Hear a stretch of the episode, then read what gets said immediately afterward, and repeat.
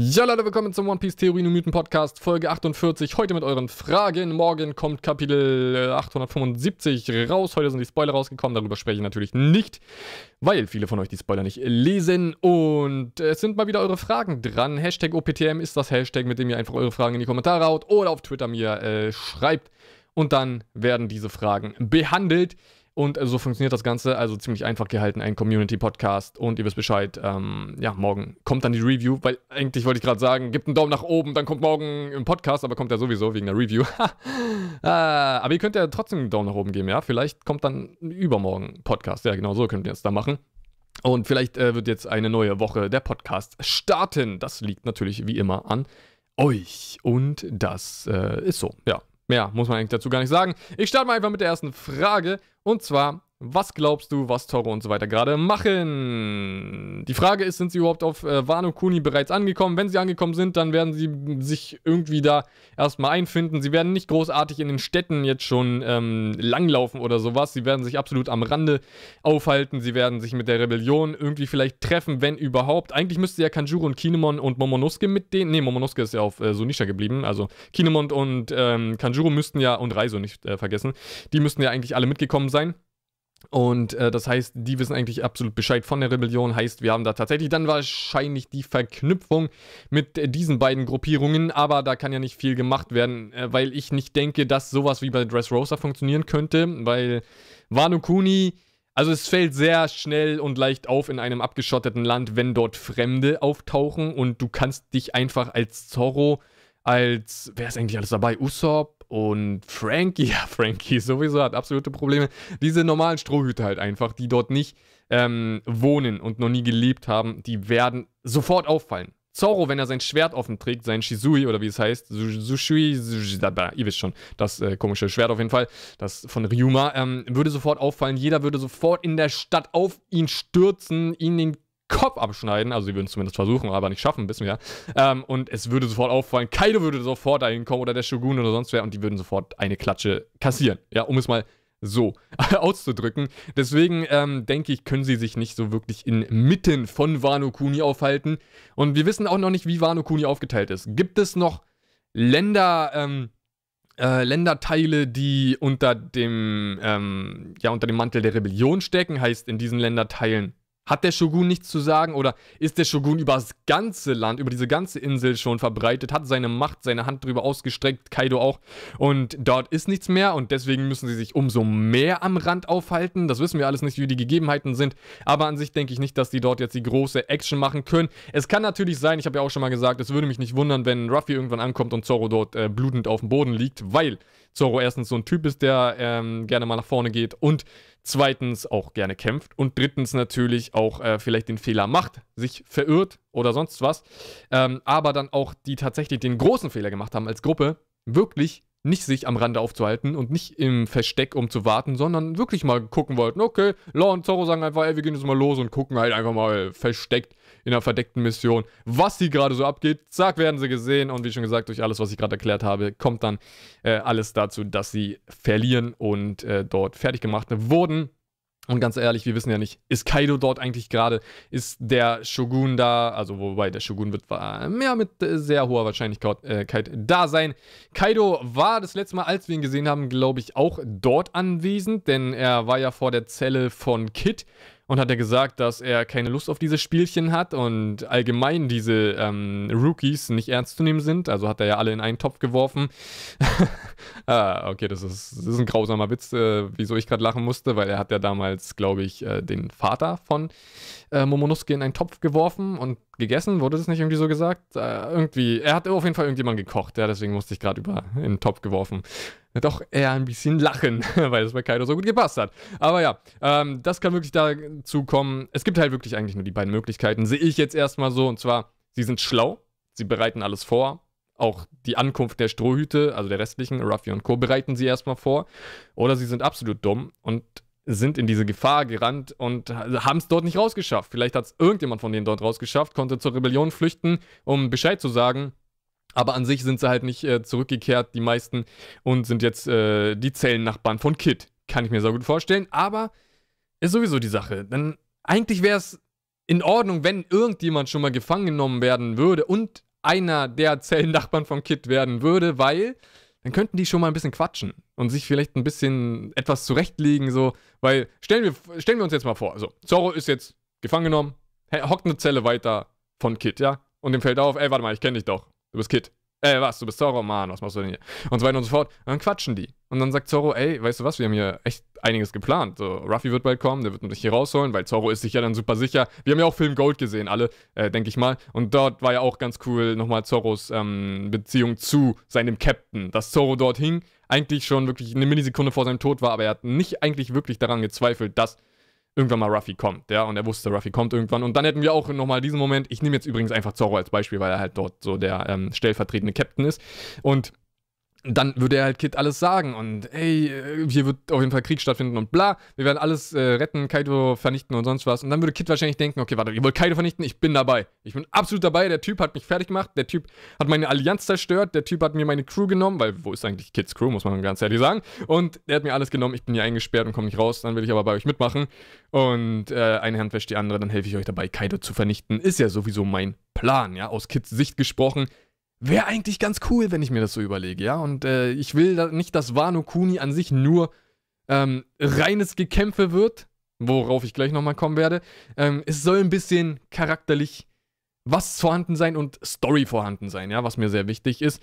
Und äh, es wurde ja vor kurzem angekündigt, Wano Kuni wird Marineford übertreffen, was ich so geil fand, weil ganz ehrlich, Leute, welchen Satz habe ich bitte schon jetzt die letzten Jahre gesagt? Das, das habe ich immer gesagt. Ich habe immer gesagt, ey, Wano Kuni wird ein größerer Krieg als Marineford. Und jetzt wurde es endlich mal von den Editoren von One Piece gesagt. Und ich habe es immer Jahre davor gesagt. Und immer noch vor ein paar Wochen. Ich habe immer gesagt. Und das äh, ist immer lustig, wenn man genau die Worte hat, die dann auf einmal Editor oder wenn nicht sogar äh, oder persönlich dann an einen bringen und man auf dieser ähm, Ebene komplett äh, richtig lag. Und es ist ja so, ey Leute, wenn man sich einfach mal die ganzen Charaktere vor Augen führt, die dabei sind auf Wano, die aber auch dabei sein können, ja? Ey, es ist ja unglaublich. Es ist eigentlich Marineford XXL. Und da ist dann die große Befürchtung, ist es dann einfach nur Marineford? Weil Marineford war eigentlich nicht wirklich großartig viel Story, sondern wirklich nur, da ist Charakter, da ist ein Charakter, da ist ein Charakter, da ist ein Charakter und die kämpfen alle irgendwie mal durch, äh, durcheinander, gegeneinander, äh, Battle Royale mäßig und Ruffy ist da irgendwie. Was halt cool ist, dass alle Strohhüte dabei sein werden. Ja, das ist das richtig Geile daran, dass wir so eine Art Marineford-Arc bekommen mit allen Strohhüten, weil ich hätte gern damals bei Marineford schon gesehen, wie es eigentlich wäre, wenn alle Strohhüte dabei wären. Sowas habe ich mir schon immer gewünscht. Also ich habe nichts gegen einen Kriegsarc und ich, wie schon gesagt, habe es ja auch schon immer gesagt, seit wir wissen, dass Wano Kuni folgt, ähm, dass es ein Kriegsarc wird und so und mit Rebellion und sowas. Ich denke sowieso, Marineford plus Alabasta, diese Mischung, weil wir haben eine Rebellion wie in Alabasta und ähm, haben den großen Krieg wie in Marineford und viele Charaktere am Start, mehr als wahrscheinlich je zuvor. Der Arc, ey Leute, wirklich, der wird mindestens zwei Jahre gehen, wenn nicht sogar drei Jahre. Es wird vielleicht der größte Arc werden, weil wenn Dressrosa zweieinhalb Jahre ging im Manga und nicht mal überhaupt in die Nähe der ganzen äh, Charaktere kam von Wano Kuni, was die Masse angeht, ey, dann, dann wird Wano unglaublich lang gehen. Es sei denn, es wird irgendwie Schlag auf Schlag gehen und wirklich wenig Story beinhalten. Ähm, äh, kann ich mir aber nicht so ganz vorstellen, weil der Kozuki-Clan da mit den Pornoglyphen und sowas, da muss eigentlich schon viel entstehen und vor allem hat Kaido selbst ja auch Pornoglyphe. Also muss eigentlich Story auch vorhanden sein und dann auch noch Kaidos, ähm, Kaidos Geschichte und sowas, was das überhaupt für Charakter ist, wer ihm die Narbe verpasst hat, all diese Sachen, alte Generation und was auch immer. Also eigentlich muss da auch viel Story drin stecken. Umso, umso länger muss der Arc aber auch gehen, muss man dazu sagen. Aber ich habe dann irgendwie auch so ein bisschen Angst, muss ich sagen, wenn es halt wirklich nur in die Marineford-Richtung geht. Weil an sich wissen wir, es folgt irgendwann mal ein großer Krieg. Und jetzt ist die große Sache, wenn man sich mal Wano anschaut ey, gefühlt hast du da die Hälfte der One Piece Charaktere drin, ja? Und dann denkt man sich schon wieder so und spinnt sich so Sachen zusammen. Wirklich, habe ich mir letztens auch so zusammen äh, so ausgemalt so, und musste wieder dieses, äh, ja, sehr schlechte Beispiel Naruto nehmen, wo halt auf einmal dann das letzte Drittel nur ein großer Krieg war und es einfach nicht aufgehört hat und man sich nach ein paar Jahren dachte, ey, bitte, jetzt hör auf. Und es immer noch ein paar Jahre ging und man sich einfach nur dachte, ey, Alter, boah, ey, nur noch Krieg und Langeweile pur. Und da habe ich ein bisschen Bedenken bei One Piece. Was ist, wenn Wano schon der große Krieg ist, der startet und das sich einfach bis zum Ende von One Piece zieht? Wirklich, ey, ich habe wirklich ein bisschen diese Angst, weil du hast jetzt, du packst einfach auf einen Schlag fast alle Charaktere rein. Und wenn auch noch mehr dazukommen, was auf jeden Fall passieren wird, weil wir wissen ja nicht alle oder kennen nicht alle Charaktere, die dabei sein werden, heißt, es kommen nochmal Charaktere da, äh, dazu, wo wir überhaupt noch gar nicht mit gerechnet haben. und die vielleicht dort in der Zelle stecken oder einfach dazu kommen wollen oder sonst was. Und dann ist es wirklich nochmal voller und man denkt sich dann sofort so, okay, warte mal, wenn du jetzt schon wieder so viele Charaktere drin hast, wieso packst du nicht nochmal die letzten 10% drauf und hast dann wirklich alle Charaktere drin? Und dann habe ich so weitergesponnen und dachte mir so, oh nein, Alter. Naruto. Der letzte Krieg. Ein Drittel der ganzen Story. Es geht einfach über 5, 6 Jahre oder noch länger oder so. Und dann hast du das Dilemma, dass du wieder einen Arc hast, der einfach nicht aufhören will und du dort einfach nicht rauskommst und sowas. Ey, ganz ehrlich, Leute, ich glaube nicht, dass es passiert, aber ich hatte so dieses Bedenken oder hab's immer noch so ein bisschen, weil auch Kaido meinte, er lässt den größten Krieg äh, losbrechen und starten und der größte Krieg ist halt der größte Krieg, ne? Und wir wissen ja eigentlich, der größte Krieg kommt am Ende der Geschichte. Was ist wirklich, wenn es auf Wano startet? Und wenn das einfach nur noch ein großer Krieg ist, ey, das. Mich lässt es ein bisschen erschaudern. Und es wäre etwas, was ich überhaupt nicht haben wollen würde. Ich weiß, viele von euch würden sagen, ja, cool, geil, schraubt die Story komplett zurück, kämpft nur noch. Ich weiß, viele denken so. Ist für mich aber absolut nicht nachvollziehbar, weil, wenn ihr kämpfen wollt, sind andere Anime und äh, Manga besser als One Piece, muss man dazu sagen. Und wieso sollte man die Story in One Piece weglassen? Ja, darum geht es, ja, um das mal äh, mit meinen Fäusten hier gerade zu ähm, bestätigen, falls man das überhaupt gehört hat. Ähm, und deswegen, ey, ich, ich will nicht einfach nur einen allerletzten Kriegsarc, der jetzt über, also eine Kriegssaga, die über sechs Arcs geht oder sowas und über die nächsten zehn Jahre und boah, es wäre so langweilig. Für mich würde es One Piece kaputt machen. Ab da würde ich One Piece vielleicht nur noch zwei, drei Jahre verfolgen und würde denken, okay, er macht nichts anderes mehr. Ciao, One Piece kein Bock mehr drauf, wenn nur noch für Jahre lang gekämpft wird und sowas. Äh, deswegen, ich habe ein bisschen Angst vor Wano Kuni. Es könnte in eine geile Richtung gehen, wie ich es mir wünsche. Es könnte aber auch so absolut grottig werden, dass Reverie das letzte Storystück wird, was wir davor haben für lange, lange, lange, lange Zeit.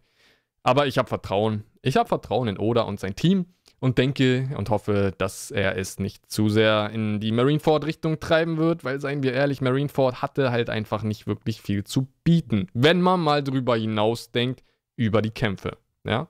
Weil packt die mal weg. Was hatte Marineford sonst zu bieten? Dann werden viele merken, ah, nicht wirklich viel. Whitebeards coole Ansprache und das war's dann eigentlich auch schon, wenn man ehrlich ist.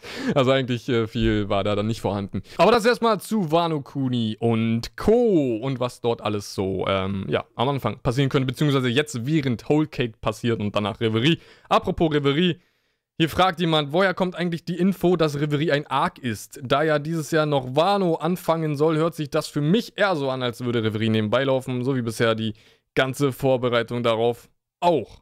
Punkt, Punkt, Punkt. Ganz einfach. Verfolgt die One Piece News. Es wurde äh, für dieses Jahr, ich weiß gar nicht, wann es angekündigt wurde, ob es noch letztes Jahr, irgendwie Ende des Jahres war oder Anfang dieses Jahres. Es wurde gesagt von den Editoren von Oda ähm, in der offiziellen News, dass dieses Jahr der Reverie und Wano Arc halt startet und passiert und äh, das halt nach Whole Cake. Und deswegen gab es ja die große News, drei Arcs in einem Jahr. Und da möchte ich sowieso mal kurz auf eine Sache verweisen. Ich behandle eigentlich die meisten One Piece News, wenn nicht auch sogar alle. Und das auch in schöner Videoform, in einer, äh, meiner Meinung nach, dann doch schon guten Qualität. Wird leider immer sehr wenig geschaut, was mich immer enttäuscht und was einfach dazu ähm, führt, dass ich weniger Videos mache, also richtige Videos. Das hier ist ja ein Podcast. Ich würde gerne mehr Videos machen, leider werden sie nicht geschaut. Und das, ähm, ja, ist ein gutes Beispiel. Hättest du damals dieses Video von mir gesehen, wo ich breitflächig darüber gequatscht habe, dass drei Arcs in einem Jahr stattfinden, dann äh, wüsstest du, dass Reverie ein Arc ist. Und ja, Reverie ist ein Arc. Es wird kein großer Arc, aber das ist ja auch egal. Ein Arc kann ja auch drei Kapitel lang gehen. Es ist ja ein Story-Arc, also ein Story-Strang, ein, eine Story, die sich durchzieht und in sich geschlossen ist, ja. Und wie schon gesagt, kann es ja auch drei Kapitel gehen. Ich schätze mal, es wird fünf bis zehn Kapitel gehen. Und bei Wano, ähm, das hatte ich auch damals, glaube ich, in der News gesagt, werden wir wahrscheinlich, ähm, wenn überhaupt, den Anfang dann Ende des Jahres haben. Also Wano wird wahrscheinlich, da Whole Cake immer noch läuft, für die nächsten, für mindestens den nächsten Monat, wenn wir ehrlich sind. Ähm, Wano wird vielleicht dieses Jahr ein Kapitel im Dezember haben. Ja, vielleicht zwei, drei. Allerhöchstens. Aber Wano wird halt nicht so viel dieses Jahr passieren. Und wenn überhaupt, wir werden sowieso nur so den Betritt der Insel haben, ja, das Anlegen des Schiffes. Sie werden nach Wano kommen und dicker Cliffhanger fürs nächste Jahr dann. Und 2018 ist halt komplett Wano, 2019 wahrscheinlich komplett Wano und das mal dazu. Also, ähm, guckt gerne mal die Videos auf meinem Kanal. Ich weiß sowieso nicht, wann das angefangen hat, dass auf einmal keiner mehr meine Videos zu One Piece schaut und wirklich äh, nur noch alle die Podcasts wollen. Finde ich aber schade. Also wäre cool, wenn auch wieder die Videos geschaut werden würden. Dann würde ich auch wieder mehr Videos machen. Aber da das äh, sehr wenig geschaut wird, da sind manche dann bei 10.000 Klicks äh, hängen geblieben. Das kann ich dann leider nicht ähm, machen. Das ist dann, also ein Video dauert halt einfach 10, 20 Mal länger zu machen als ein Podcast. Und das kann ich dann einfach nicht produzieren. Das geht dann halt einfach nicht, ähm, weil das einfach dann für die Klicks und für die wenige Aufmerksamkeit einfach leider äh, überhaupt nicht in Frage kommt, sowas zu machen. Wie schon gesagt, also die Videos gerne schauen. Und vor allem behandle ich immer die News und sowas äh, von One Piece in Videoform. Und das ist mir auch mal aufgefallen. Ich glaube, letzten Monat war das, Juli müsste es gewesen sein, Juni oder Juli, da habe ich sogar mehr Videos mal wieder gemacht. Und da hatte ich dann das große Beispiel auch, dass sehr wenig Videos nur noch auf meinem Kanal geschaut werden und wirklich eigentlich alle nur noch Podcasts wollen. Was ich schade finde, muss ich ganz ehrlich sagen, weil ich will eigentlich nicht nur podcasten. Ich bin eigentlich Videoproduzent und an zweiter Stelle vielleicht Podcaster, wenn man es trennen möchte. Und ja, wie schon gesagt, ich würde auf jeden Fall auch gerne mal wieder Videos machen. Auch zu ganz vielen anderen Themen, äh, nicht nur One Piece und sowas, äh, was ja sowieso demnächst mal wieder passieren wird. Weil One Piece ist ja auch langweilig, wenn es nur passiert und nichts anderes äh, nebenbei und so weiter und so fort. Aber das seht ihr ja dann. Das letzte nicht One Piece Video war mein E3 Top 10 Games, der E3 Video, was sehr cool war, muss ich ganz ehrlich sagen, was äh, auch gut ankam. Äh, zwar Klicks nicht so viel, aber an sich vom Feedback kam es gut an. Und das mal kurz dazu. Also, äh, ja, um es kurz zu fassen, guckt auch gerne mal die richtigen Videos. Dann kann ich davon mehr machen. Das, so läuft halt YouTube. Also, um es kurz zu machen, YouTube läuft nach Zahlen. Punkt. um es sehr leicht auszudrücken. So, kommen wir zur nächsten Frage. Ähm, wenn ich sie finde. Und zwar, wie stark findest du die Strohhutbande zurzeit? Hm, danach ist noch eine Frage, die man eigentlich ganz gut einbinden kann. Soll ich mal eine zweite Frage direkt danach äh, oder direkt dran vorlesen? Und zwar, wer ist für dich nach Ruffy, Zorro und Sanji der stärkste und wie groß ist der Unterschied? Wollen wir mal diese Fragen zusammenführen, weil die einfach sehr gut passen. Wie stark finde ich die Stroh-Crew äh, zurzeit an sich? Ja, ganz normales neue Weltniveau. Ähm, die reihen sich halt in den ganzen Rookie-Crews ein, sind wahrscheinlich in der Top drei der Rookie-Crews, würde ich sagen. An sich ist es sowieso sowas, ähm, vielleicht ist es sogar die stärkste Crew von den Rookies, weil Law ist an sich ein richtig krasser Charakter, der wahrscheinlich die Strohhüte fertig machen könnte. Ja, ich sag könnte. Vielleicht würde er gegen Ruffy verlieren. Ähm, weiß man nicht so ganz, ähm, weil Schnelligkeit auch nicht äh, gerade so seine Stärke ist. Also von Law und Ruffy halt äh, wesentlich schneller ist. Und wenn der ähm, Law dann einmal mit der Gear 4 äh, King Kong Gun und sowas erwischt, dann ist Law halt down. Aber wenn Law schneller reagieren kann, dann ist halt so diese große Sache. Ja, vielleicht hebeln sie sich aus. Aber Law hat an sich keine sehr starke Crew. Und dann ist wieder das allgemeine Level sehr nach unten gestellt. Deswegen die Strohhüte an sich, also ähm, wenn man die zusammennimmt, werden die wahrscheinlich über Laws Crew, wobei Law an sich vielleicht sogar die Ströte alleine fertig machen könnte. Ja, immer das dieses große könnte. Ich will nicht sagen hier, Law ist stärker als die, da würde ich mir nicht rausnehmen.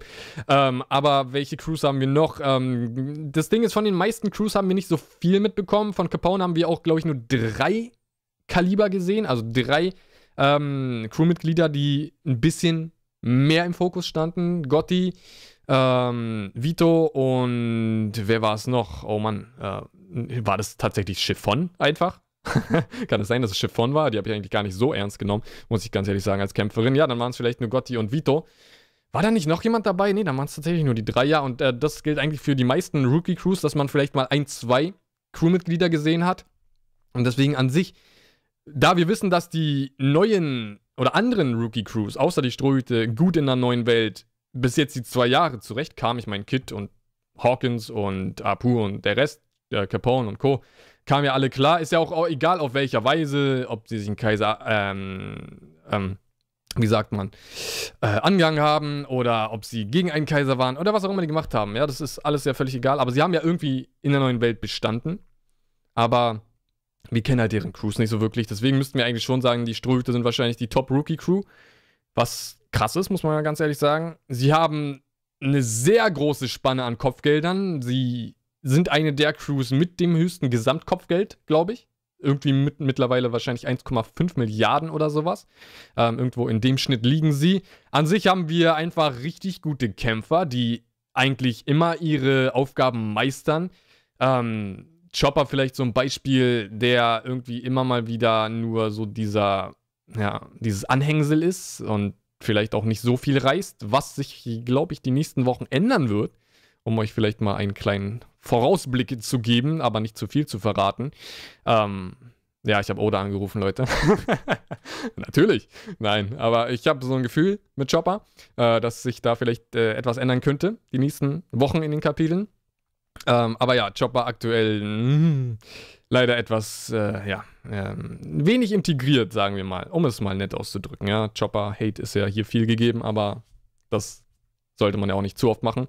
An sich hatte ich äh, gegen ihn vor der neuen Welt nichts, aber seit der neuen Welt reißt er halt einfach nichts. Und das ist schade, was er aus seiner Monsterform gemacht hat, ähm, die einfach mittlerweile fast nutzlos ist und einfach nur Chopper der Kleine als XXL-Variante ist, aber einfach nichts mehr krasses reißt und macht und überhaupt keine Aktion vollführt ähm, und ausführt. Deswegen an sich, um die Strohhüte nochmal gesamt zu behandeln, ich denke, sie sind auf einem sehr hohen Niveau. Man sieht ja auch, die Hälfte der Strohhüte ist in der Lage, sich einem Kaiser gegenüberzustellen. Big Mom und ihre Crew. Big Mom hat mittlerweile so viel verloren. Ihr, ihr wurde so viel weggeschlagen. Jetzt stellt euch mal vor, Usopp wäre noch dabei, Frankie wäre noch dabei, Robin wäre noch dabei, Zorro wäre noch dabei. Habe ich jemanden vergessen? Ja, okay, Chopper habe ich ja gerade äh, besprochen. Wobei, nee, Chopper ist ja sogar in dem Arc dabei. Äh, aber auf jeden Fall, die anderen wären noch dabei. Ganz ehrlich, dann wäre Big Mom schon gefallen. Dann wäre Big Mom schon gefallen. Und das ist die Sache die Crew ist stark genug, um den Kaiser umzuhauen. Also, das ist einfach unglaublich, das auszusprechen. Aber wir sind mittlerweile an dem Zeitpunkt angekommen. Ruffy hat es ja selbst auf Dressrosa gegen Fujitora gesagt. Ey, Admirale, Kaiser, okay, ey, ihr seid die Nächsten. Und jetzt seid ihr halt dran. Und das ist halt auch so. Mittlerweile, das ist die One Piece Story. Wir sind jetzt in der neuen Welt und die Kaiser sind die Hauptgegner. Ja, und da gibt es halt nichts anderes mehr, der sich nochmal davor stellt. Und deswegen, ähm, um das einfach tatsächlich zu sagen, wie es ist, ja, die sind auf einem Kaiser-Level. Ihr wollt ja immer so dieses Kaiser-Level und sowas. Dann sage ich es jetzt auch mal. Ruffy und seine Crew sind auf Kaiser-Level und die könnten auch gegen die Kaiserkommandanten bestehen, können gegen den Kaiser antreten und können auch gewinnen, was unglaublich ist. Sie haben ja auch immer genug Verbündete, muss man dazu sagen. So eine kleine externe Erweiterung der Crew, was natürlich ähm, ja, gesehen werden kann, wie es, äh, wie man möchte. Ob es jetzt irgendwie ein bisschen blöd ist, dass sie nicht alleine kämpfen und immer Verbündete haben oder ob es gut ist. Ich persönlich habe nichts dagegen und es gehört ja dazu. Ähm, haben ja die anderen einfach Pech, wenn sie sich keine Verbündeten machen. Kid und Co. Wobei die ja eine Allianz als, also zwischen Piraten hatten, aber die holen sich halt sonst, glaube ich, extern nochmal außer Piraten halt keinen ran, was halt Ruffy dann immer mal wieder macht. Ähm, deswegen Ruffy und seine Crew einfach auf einem Niveau, Mann, sie sind halt kurz davor, alles geschafft zu haben. Also äh, One Piece ist ja so auf der Zielgeraden, auch wenn diese Zielgerade, wie ich es ja immer gerne noch sage, noch weitere fünf bis zehn Jahre geht. Aber es ist nun mal die Zielgerade, weil wir haben die Hälfte ähm, überschritten. Stellt euch das vor wie eine Achterbahn, die fährt ja erstmal nach oben, ne? Ganz langsam nach oben. Und dann geht es aber halt auch sehr schnell wieder nach unten. Und wir sind halt bei der Achterbahn gerade beim nach unten fahren. Ja, und nach unten fahren ist die neue Welt. Also wir sind gerade in der schnellen Phase von One Piece. Und da, wo halt wirklich Schlag auf Schlag alles passiert.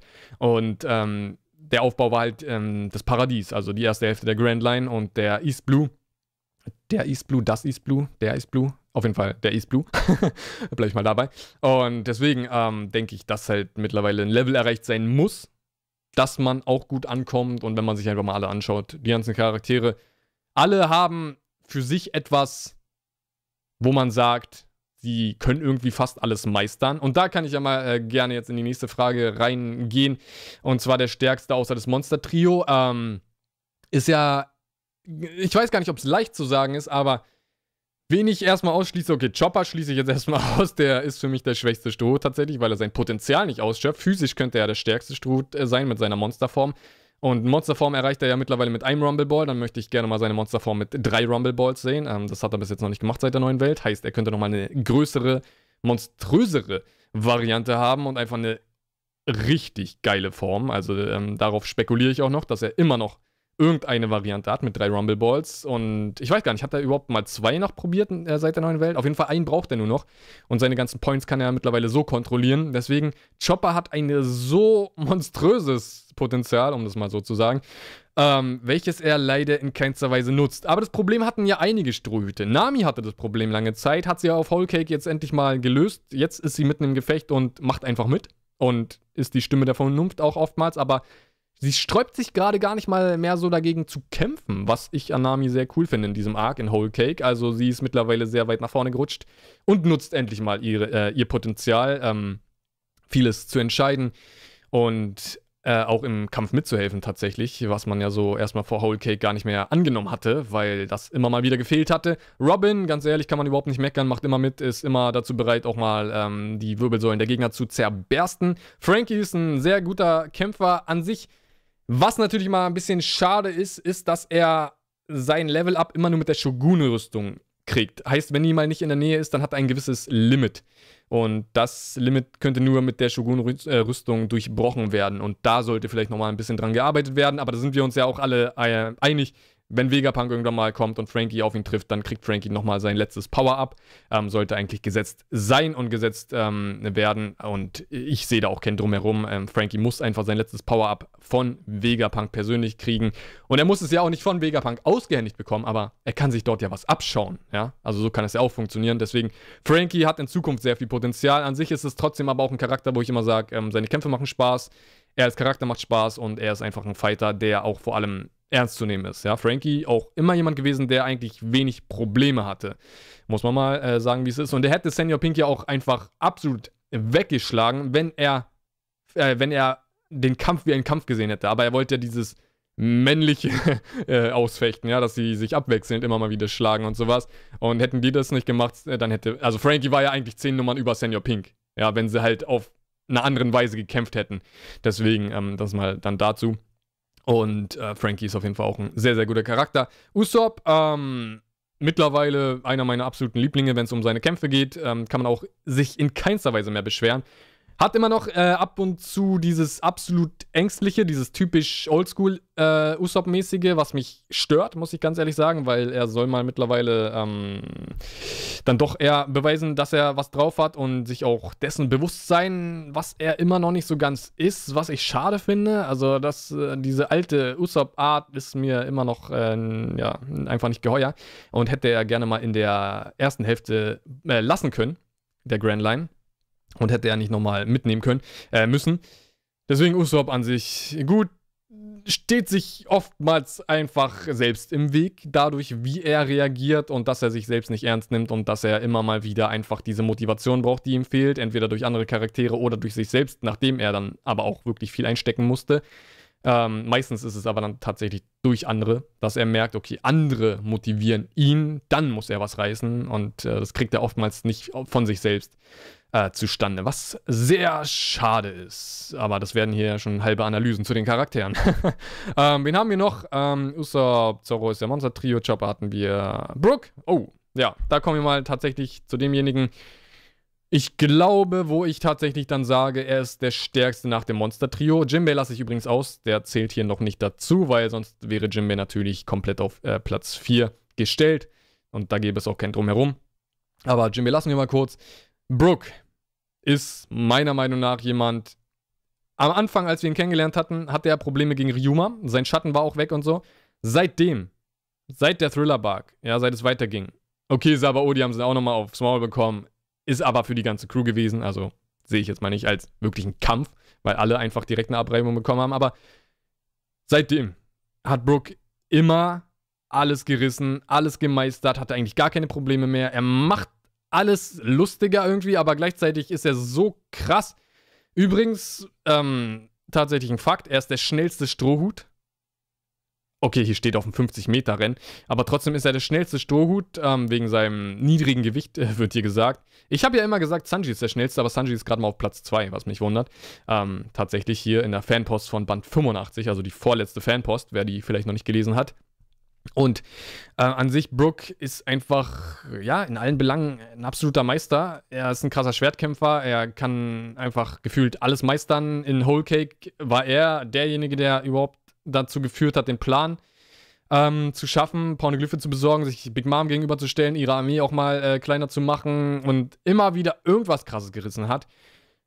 Ey, Brooke, kann man nicht drüber meckern. Brooke ist mitunter der krasseste Strohhut mittlerweile, was unglaublich ist, aber sein Potenzial war halt schon immer gegeben. Brooke war schon immer einer meiner Lieblinge. Ja, weil ich sag's ja oftmals, äh, Frankie und Brooke werden ja zu Unrecht gehatet. Das muss ich ja oft, öfters mal ansprechen. Was ich leider immer nicht verstehe, weil, wie schon gesagt, Chopper ist für mich so mein Hass-Strohhut-Charakter. Also, wieso stellen Leute Brooke unter Chopper. Was ist das denn für eine Logik? Aber egal, da würde ich schon wieder in meinen Rant ausarten. Äh, das können ja manche von euch gerne mal erklären, wieso sie Chopper immer noch besser finden als Brooke und Frankie. Ähm, geht nicht in meinen Kopf rein, weil ich es äh, analytisch und logisch einfach nicht verstehen kann. Aber äh, jeder, wie er es sich zurechtlegen möchte. Und Brock ist für mich einfach mittlerweile der Charakter, der unter dem Monster-Trio steht. Und äh, ja, dann, ey, ganz ehrlich, man könnte auch sagen, es ist das Monster-Quartett, weil welche Probleme hat denn Brock irgendwie mal gehabt? Man, es stellt sich einfach mal einen Kaiser gegenüber und hat da eigentlich noch nicht mal wirklich großen Schaden davon getragen. Was, wie krass ist das? Also, verrückt. Das ist, das ist einfach nur verrückt. Da kann man überhaupt gar nichts anderes dazu sagen. Und der ist auf jeden Fall echt Welten über die ganzen anderen Charaktere gestellt. Potenzial hat aber, muss ich dazu sagen, Usopp, Brook zu überholen. Und allgemein, Usopp hat eigentlich ein Ziel, welches ihn kämpferisch sehr nach oben katapultieren müsste. Also irgendwann müssten wir eigentlich nochmal den Break bei Usopp haben, wo es auf einmal dann ist, oder auf einmal der Moment kommt, dass er viele Charaktere überholt. Er hat mittlerweile sein Haki weg. Wir haben es noch nicht in voller Pracht sehen dürfen. Und deswegen ähm, denke ich und bin ich mir eigentlich ziemlich sicher, dass der nächste Arc, in dem Usopp eine große Rolle spielt, heißt Wano Kuni, weil er dort natürlich auch mal wieder drin ist, dass er dort dann mit seinem gemeisterten Haki, jetzt hat er in Dressrosa erweckt, jetzt ist ein bisschen Zeit vergangen. Wir wissen, wenn Zeit in One Piece vergeht, haben sie automatisch immer Techniken erlernt und sonst was. Also das ist dann halt einfach so. Ähm, ist ja auch okay, dass man nicht äh, seine Zeit mit Trainingsarcs oder Trainingssequenzen und so verschwendet. Brauchen wir nicht. Ist auch mal zwischendurch cool, wenn man eine Seite Zorro an Trainieren sieht oder sowas zu dem Charakter, passt es auch, aber zu den anderen oder allgemein in One Piece passt es halt einfach nicht. Wir müssen unsere Zeit nicht mit einem Trainingsarg oder Training allgemein verschwenden und deswegen ist es an sich für mich immer okay, dass sie auf einmal dann Techniken haben und man sich eigentlich dann fragt, so woher? Einfach, ja, dann in den Zeitlücken, ähm, die wir halt nicht sehen, haben sie sich antrainiert. Ganz einfach erklärt. Ähm, wir kriegen ja auch nicht alles mit. Deswegen, Usopp wird jetzt wahrscheinlich sein Haki ähm, auf dem Level haben, wo er es einfach beabsichtigt auch hervorbringen kann. Jetzt kann er es. Er, ich bin gespannt, was er damit, anste äh, damit anstellen kann. Er ist eigentlich jetzt der perfekte äh, Typ, der sich einschleusen kann. Er ist jetzt jemand, er könnte, ey, stellt euch das mal vor, er könnte in die Burg oder ins Schloss von dem Shogun und da er durch Wände schauen kann, könnte er immer so laufen, dass ihn keiner findet. Wie geil ist denn das bitte schön? Könnte vielleicht Zoro, Sanji und Ruffy auch, weil sie spüren ja die Gegner, das ist nochmal eine andere Art des Hakis, aber Usopp, das muss man halt wirklich so sagen, er hat halt wirklich den Sonarblick, ja, wie ein U-Boot, dieses Sonar hat, ähm, hat er halt diesen Blick, also er sieht halt wirklich, okay, hinter dieser Wand oder äh, einen Kilometer hinter diesem Berg, da ist jemand. Und das ist einfach unglaublich an diesem Haki. Das Haki ist einfach richtig cool. Meiner Meinung nach äh, auch eins der nützlichsten Haki-Arten, ähm, wenn wir vom Observationshaki sprechen, welches ja äh, einige Fähigkeiten erlaubt. Bei Sanji äh, anscheinend das Gehör auch ein bisschen mehr fordert, weil wir wissen ja, er hat die Träne von Tashigi damals ähm, äh, in Pankesat gehört. Und das äh, ist meiner Meinung nach dann auch, wie bei Usopp, das Sehen. Bei Sanji das Gehör. Bloß Sanji hat dazu auch noch das Spüren. Also Sanji ist, was das Observationshaki angeht, äh, weiter ähm, vorne als alle anderen bis jetzt bei den Ströten, aber hat äh, oder auch äh, mal gesagt, dass Sanji darauf spezialisiert ist und das sein Haki ist. Zoro hat der Rüstungshaki und Ruffy Königshaki, deswegen ist es kein Wunder, dass äh, Sanji da am weitesten ist. Wenn es um das Haki geht, und weswegen wir uns ja alle immer noch den äh, Kampf gegen Katakuri wünschen, ne? Muss man ja mal dazu sagen. Weil Katakuri ja ein bisschen in die Zukunft schauen kann. Fünf Sekunden waren es ja, glaube ich. Und Sanji ja dann eigentlich äh, ein gewisser Gegner für ihn war. Und Sanji auch vor allem auch schon gezeigt hat, dass er gegen Katakuri ähm, gut ankommt. Sein ähm, Techniken ausweicht. Und Ruffy Katakuri nicht ausgewichen ist. Ja, das hat auch nochmal eigentlich was gegenübergestellt. Habe ich damals in den Reviews voll vergessen anzusprechen, dass das eigentlich schon eine geile Gegenüberstellung von Sanji und Ruffys äh, Observationshaki war und Sanji einfach gezeigt hat, dass er doch äh, da vielleicht wesentlich ähm, ausgereifter und trainierter ist. Und ich will von Sanji da eigentlich ein bisschen mehr sehen. Aber wir wollen gar nicht dahin abdriften. Ähm, das war gerade auf jeden Fall das zu Usopp, dass er äh, dort äh, einiges reißen kann. Und wie schon gesagt, Brooke Ganz ehrlich, Brooke kämpft bis jetzt ja ohne Haki, wa? Fällt mir jetzt auch mal gerade auf. Haki allgemein, ey. Jetzt stellt euch mal die Strohhüte vor. So, wir haben jetzt die Strohhüte, ne? Jetzt stellt euch mal vor, jeder hatte, hätte irgendwann Haki. Vielleicht in Wano Arc zeigen noch mal ein paar Charaktere Haki. Dann wären wir echt auf einem Level, wo man sagt, okay, ey, die sind richtig krass. Dann sind sie wirklich so ein Team, wo man sagt, Kaiserkommandanten kommt alle her, und ihr kassiert, ja. Sag ich zumindest. Und ey, ich bin gespannt drauf. Also, äh, Wano Arc, ich hoffe, dass wir ein paar Haki-Entwicklungen haben werden. Also, dass überhaupt Leute Haki entwickeln. Meiner Meinung nach wäre echt als nächstes vielleicht Brook dran, sein Haki zu erwecken. Chopper wäre eigentlich auch krass mit Haki, weil er physisch, wie schon gesagt, einer der stärksten ist oder sein kann. aber es leider nicht so ganz nutzt. Frankie mit Haki wäre unglaublich. Also Frankie, wow, das wäre verrückt. Robin weiß ich immer nicht so ganz, ob sie Haki braucht, weil, ja, wozu? Vielleicht Observationshaki. Es muss ja auch nicht jeder Rüstungshaki haben. Aber schauen wir mal. Vielleicht Usopp aber auch noch Rüstungshaki. Ja. Aber das gucken wir dann alles mal. Aber das soll jetzt auch an sich eigentlich schon gewesen sein, dass man zu den ganzen Charakteren und wer der Stärkste ist und wie die Strohhüte aufgestellt sind und so weiter und so fort. Hatten wir auch noch nie als Thema tatsächlich. So. Einfach allgemein die Strohhüte und die Stärke der Strohhüte.